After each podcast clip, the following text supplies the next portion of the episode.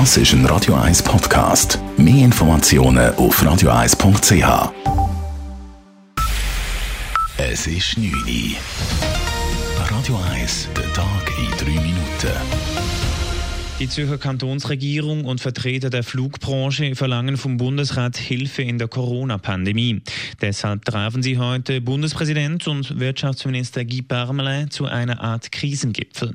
Nach dem Treffen unterstrich die Zürcher Volkswirtschaftsdirektorin die Bedeutung des Flughafens und der Flughafenregion nicht nur für Zürich, sondern für die ganze Schweiz. Unser Landesflughafen ist der Suezkanal der Schweiz. Wenn der Suezkanal blockiert blockiert ist, dann stockt der Welthandel. Wenn unser Landesflughafen stillsteht, dann stockt der internationale Handel, dann stockt der Tourismus, dann stockt unser Wirtschaftsstandort Schweiz. In der Krise sind am Flughafen bereits rund 3000 Arbeitsplätze verloren gegangen. In der Flughafenregion sind 16 Prozent der Beschäftigten in Kurzarbeit. Das sind doppelt so viele wie im kantonalen Durchschnitt. Um den Gastronomen das Wirtschaften so einfach wie möglich zu machen, hat die Stadt Zürich heute mitgeteilt, dass die Außenbereiche wie bereits letztes Jahr überdacht und beheizt werden dürfen. Außerdem dürfen sie ihre Flächen erweitern. Allerdings dürfen die Cafés auf diesen Flächen nicht mehr Sitzplätze anbieten, als sie vor der Pandemie hatten. Das müsse sich ändern, meint FDP-Gemeinderat Dominik Siegmund. Jetzt gehen wir langsam im Sommer rein, es wird immer wärmer, die Leute wollen raus, wollen wieder ins Restaurant. Und es ist ganz klar, die Nachfrage ist da. Und einfach, dass das Restaurant ganz ein bisschen von dem Umsatz wieder aufholen können, ist es für uns klar, es braucht eigentlich mehr Sitzplätze, gerade im Aussenbereich. Er hat deshalb einen entsprechenden Vorstoß eingereicht, der gestern Abend im Gemeinderat diskutiert wurde.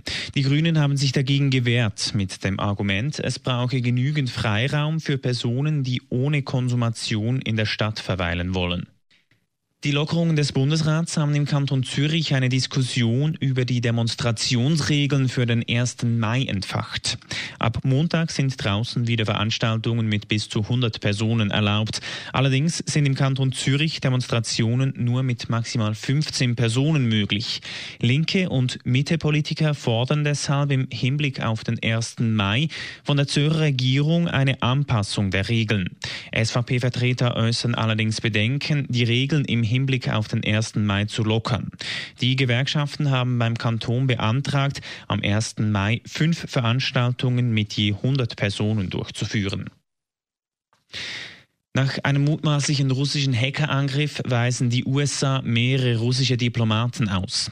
Insgesamt müssen zehn russische Diplomaten das Land verlassen, wie die US-Regierung mitteilt. Zudem werden mehrere Personen und Organisationen mit Sanktionen belegt. Und US-Banken wird der Handel mit neuen russischen Staatsschulden verboten. Dies ist die Reaktion auf einen massiven Hackerangriff auf US-Ministerien und Behörden, der im Dezember bekannt wurde. Die USA vermuten, dass Russland dahinter steckt. Radio 1 Wetter.